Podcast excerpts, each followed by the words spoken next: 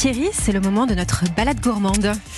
Et malheureusement, toutes les balades ont une fin. Bonsoir Marion Sauveur. Bonsoir. On a visité la France euh, cet été et ses spécialités délicieuses avec vous. Où va-t-on ce soir pour cette dernière, Marion? Eh bien, dans une pâtisserie. Ça, ça me va.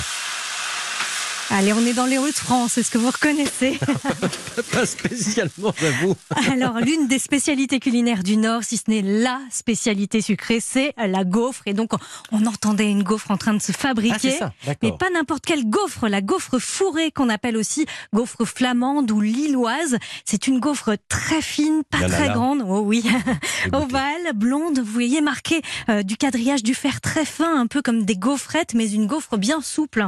Et cette gaufre est ouverte en deux encore chaude, garnie généreusement, généralement d'une crème à la vergeoise, ce sucre roux de betterave de couleur ambrée ou à la vanille, mais pas seulement, on peut varier à l'infini. C'est extrêmement gourmand, bien Ah oui. moelleux et tellement bon, n'est-ce pas? Je confirme. Alors rien à voir avec les traditionnelles gaufres des foires, délicieuses aussi bien sûr, les bruxelloises, croustillantes à l'extérieur et moelleuses à l'intérieur, au, go- au gros quadrillage et sur lesquelles on ajoute du sucre glace ou du chocolat, ou encore avec les liégeoises, ces gaufres plutôt ovales dont la pâte comporte des morceaux de sucre, vous savez ces perles de sucre qui caramélisent à la cuisson et qui euh, croustillent sous la dent. Alors les gaufres font partie des plus anciennes pâtisseries de France, mais on a du mal à dater l'origine de ces gaufres fourrées du Nord, comme me l'a expliqué Thierry Landron.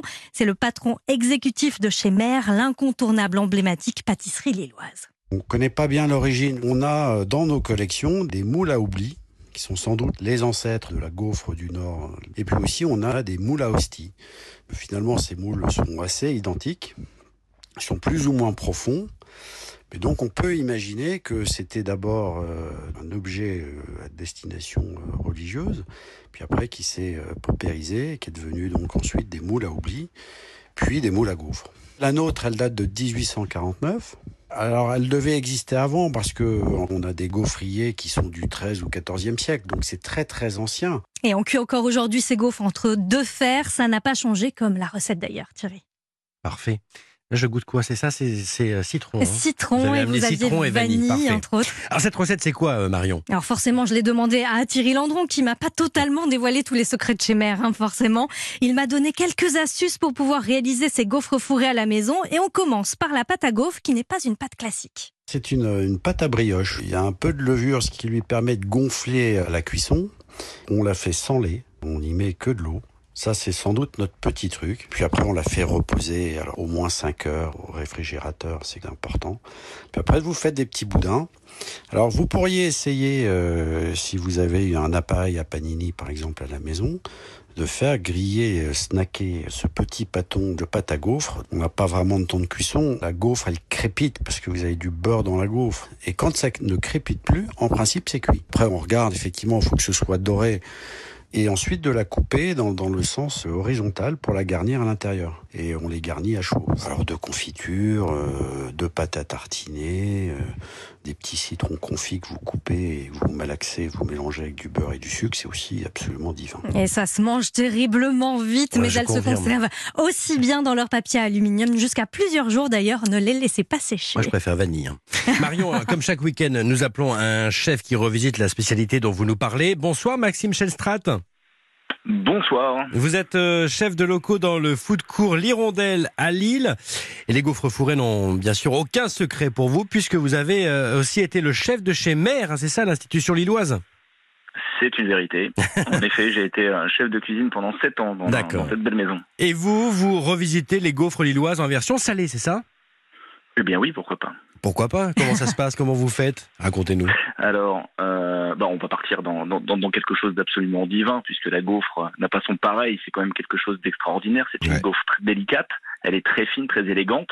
Eh bien, on va faire pareil et on va aller chercher le, le prince de la mer du Nord, le homard. Et c'est la saison d'ailleurs en ce moment. hein. Et oui, c'est la belle saison. Et en plus, c'est le meilleur moment pour les acheter. C'est là où c'est le moins cher, avant les fêtes de Noël.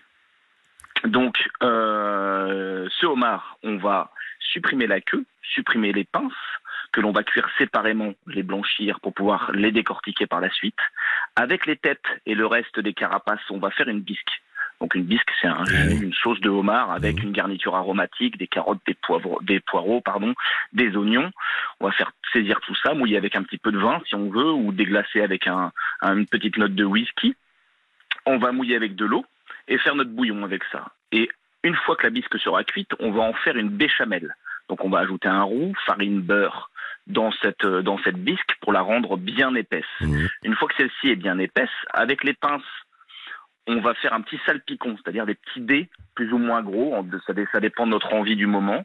On va y ajouter un peu de poireau, un peu de poivre, un peu de sel, un petit peu de persil plat bien ciselé, bien fin. Oh là là. Tout ça, on va l'ajouter dans la Ça, béchamel. c'est pas mal. hein. Et on va suivre les conseils de Thierry préalablement. Donc pour cuire notre euh, notre pâte à gaufre, donc notre pâte à brioche, l'intérêt c'est vraiment de l'emprisonner entre deux fers chauds, Ouais. que ce soit dans un panini, dans un moule à dans un moule à gaufre ou même dans un moule à croque-monsieur. Ça marche très bien. Alors on emprisonne cette pâte, on la cuit et dès qu'elle a soufflé, dès qu'elle est cuite, on l'ouvre en deux, pas qu'elle se, reco- se recolle, et on va la, la farcir avec donc cet appareil béchamel au homard et euh, la refermer, bien entendu. Laisser reposer un petit peu pour que ça se soude, que ça retombe un petit peu en température. Et puis une fois qu'elle est euh, qu'elle est ressoudée, qu'elle est qu'elle est finie notre gaufre, bah, l'idée c'est quoi? C'est de la servir soit à l'apéritif, soit en petite entrée. Et là on se resservirait de la queue que l'on a réservée Ouais. pour bien la tailler, avoir quelque chose de très gourmand, très élégant, une belle petite salade verte. Ouais. Et là, on a une entrée euh, très délicate, Eh bien, euh, très ça donne sacrément envie. gourmandise. Merci beaucoup Maxime Chestrat. Rendez-vous en 2020. Vous créez un nouveau restaurant qui va s'appeler Nu. C'est exact. on vous retrouvera aussi au festival Mange Lille. Et puis la semaine prochaine, bien sûr, rendez-vous avec la brasserie, euh, la braderie de Lille. Merci beaucoup. Marion. Merci à vous. Merci Marion pour toutes ces balades délicieuses. C'était un, un plaisir de partager cet été avec vous. On vous retrouve bien sûr euh, tous les samedis avec Laurent Mariotte dans la table des bons vivants à 11h sur Europe 1.